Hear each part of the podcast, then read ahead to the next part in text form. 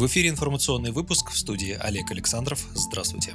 При использовании Фонда национального благосостояния следует внимательно выбирать инвестиционные проекты, заявил председатель правительства России Михаил Мишустин на встрече с лидерами парламентских фракций в Госдуме. Первый заместитель руководителя фракции «Справедливой России» Михаил Емельянов отметил, что объем средств Фонда национального благосостояния завышен. По мнению «Справедливороса», необходимость запланированного роста ФНБ до 12,5 триллионов рублей к концу следующего года в условиях кризиса находится под вопросом, и средства фонда можно использовать на поддержку экономики. Мишустин отметил, что правительство думает о макроэкономической стабильности и все правила, которые, цитирую, «кровью писаны прежних поколений, выстраданы дефолтами и прочими проблемами», конец цитаты, должны применяться аккуратно. Кроме того, по словам премьера, в следующем году 91 миллиард рублей из Фонда национального благосостояния планируется потратить на покрытие дефицита бюджета.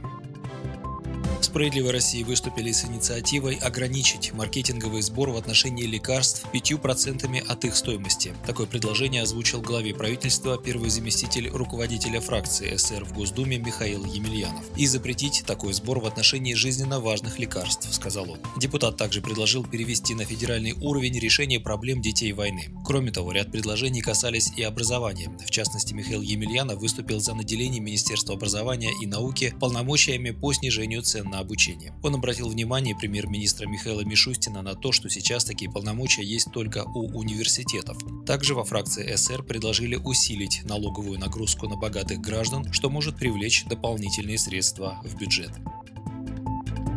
Министр здравоохранения России Михаил Мурашко заявил об отсутствии на сегодняшний день абсолютного препарата от коронавируса, который мог бы переломить ход борьбы против этой болезни. В своем выступлении на форуме «Здоровое общество» Михаил Мурашко заявил, что опытным путем медики получили некоторые варианты борьбы с COVID-19, однако абсолютного лекарственного препарата, который бы кардинально поменял расклад сил, пока в мире нет. В свою очередь, главный внештатный микробиолог Минздрава Роман Козлов заявил, что антибиотики не помогают бороться с коронавирусом и их нельзя нельзя использовать для профилактики заражения. Сейчас в России коронавирус лечат препаратом фавипиравир. Лекарство на его основе арепливир стоит в аптеках примерно 12 тысяч рублей за упаковку, а его аналоги коронавир и авифавир 11 тысяч рублей и 8 тысяч рублей соответственно. Справедливая Россия поддержит принятие законопроекта о новом порядке формирования правительства. Об этом рассказал член Комитета по труду, социальной политике и делам ветеранов Олег Шейн. Депутат напомнил, что фракция СССР ранее поддержала принятие поправок к Конституции и во вторник Госдума рассмотрела законопроект в исполнении нормы основного закона страны, который определяет новый порядок формирования Кабмина. В частности, кандидаты на должности министров, кроме силового блока, будут проходить процедуру утверждения в парламенте. Это решение, безусловно, усиливает роль российского парламента и усиливает работу российского парламента по взаимодействию с правительством, то, за что всегда выступала «Справедливая Россия», сказал Олег Шейн. Он также подчеркнул, что депутаты фракции СССР поддержали принятие законопроекта о Конституционном суде. В данном проекте есть норма, которая наделяет суд правом толкования международных обязательств Российской Федерации в национальных интересах, то есть фактически устанавливает приоритет российского законодательства над международными нормами.